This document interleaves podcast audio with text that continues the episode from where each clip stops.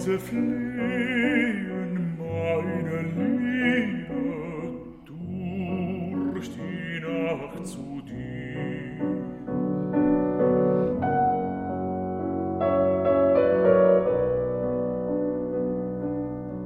Es trifft schon mitten ins Herz, dieses Ständchen voller Sehnsucht. Um nicht zu sagen, es schnürt einem die Kehle zu, was Franz Schubert da im Jahr 1828, ein paar Monate vor seinem Tod, komponiert hat.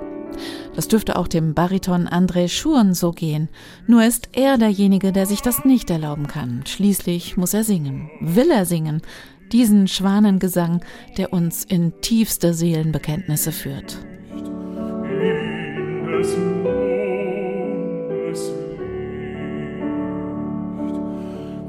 Eine Welt voller Schmerz und Schönheit. Schubert war gerade 31 Jahre alt geworden und komponierte wie im Wahn, darunter Lieder auf Gedichte von Ludwig Rellstab, Heinrich Heine und Johann Gabriel Seidel. Schwanengesang. Der Titel stammt gar nicht von Schubert selbst. Ob er ahnte, dass sein Ende so nah sein würde? Ein Jahr später, nach Schuberts Tod, hat sein Verleger Haslinger diese letzten Lieder als Sammlung herausgegeben. Lieder, wie sie unterschiedlicher nicht sein könnten. Vom Rückblick auf Vergangenes bis zum Aufbruch in Unbekanntes. Es möchte euch folgen auf luftiger Bahn, es möchte euch folgen auf luftiger Bahn. Wohin, wohin? Es sind ganz besondere Schubert-Lieder in diesem Schwanengesang. Jedes steht für sich, da ist kaum eine übergreifende Geschichte, an der sich ein Sänger festhalten kann. Wer sich auf den Schwanengesang einlässt, der sollte vorher die Winterreise durchlebt haben oder der schönen Müllerin begegnet sein, um wirklich alle seelischen Schattierungen in diesen letzten Liedern zu fassen zu bekommen. Ich unglückselger Atlas, ich unglückselger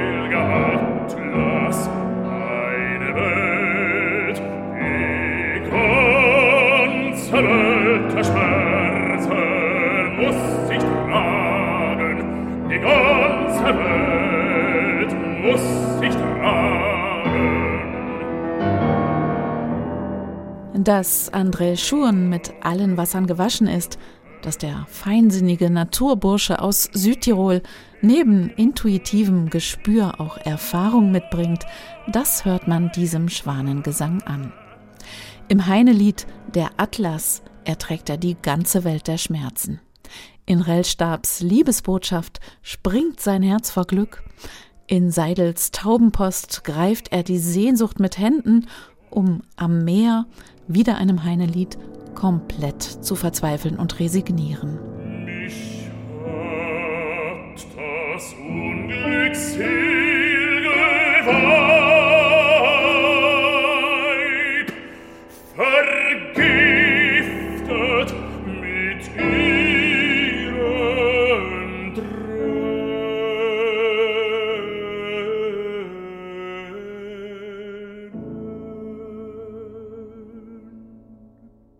Ich denke, man spürt auf jeden Fall eine viel größere Modernität in, in manchen Liedern, eben vor allem in den, in den Heine-Liedern.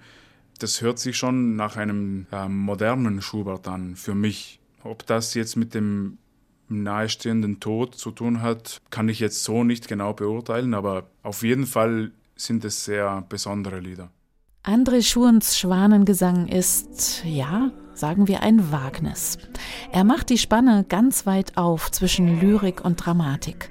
Das mag dem einen oder der anderen hier und da zu viel sein. Es bildet diese letzten Schubert-Lieder aber unglaublich plastisch ab. Das Auf und Ab der Gefühle, das ist dem Schwanengesang ohnehin zu eigen.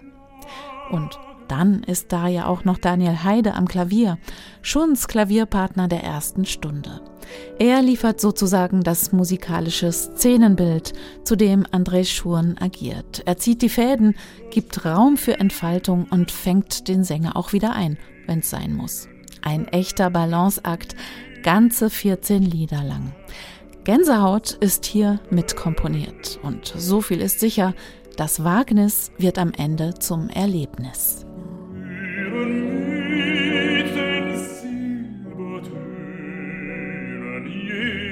des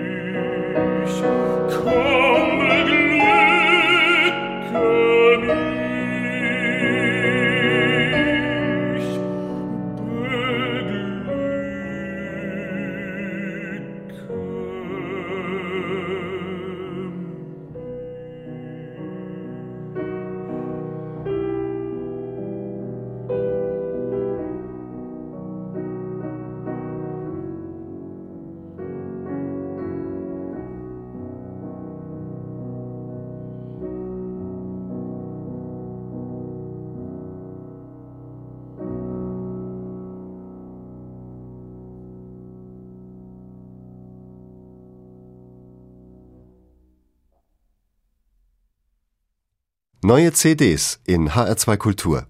Weitere Rezensionen auf hr2.de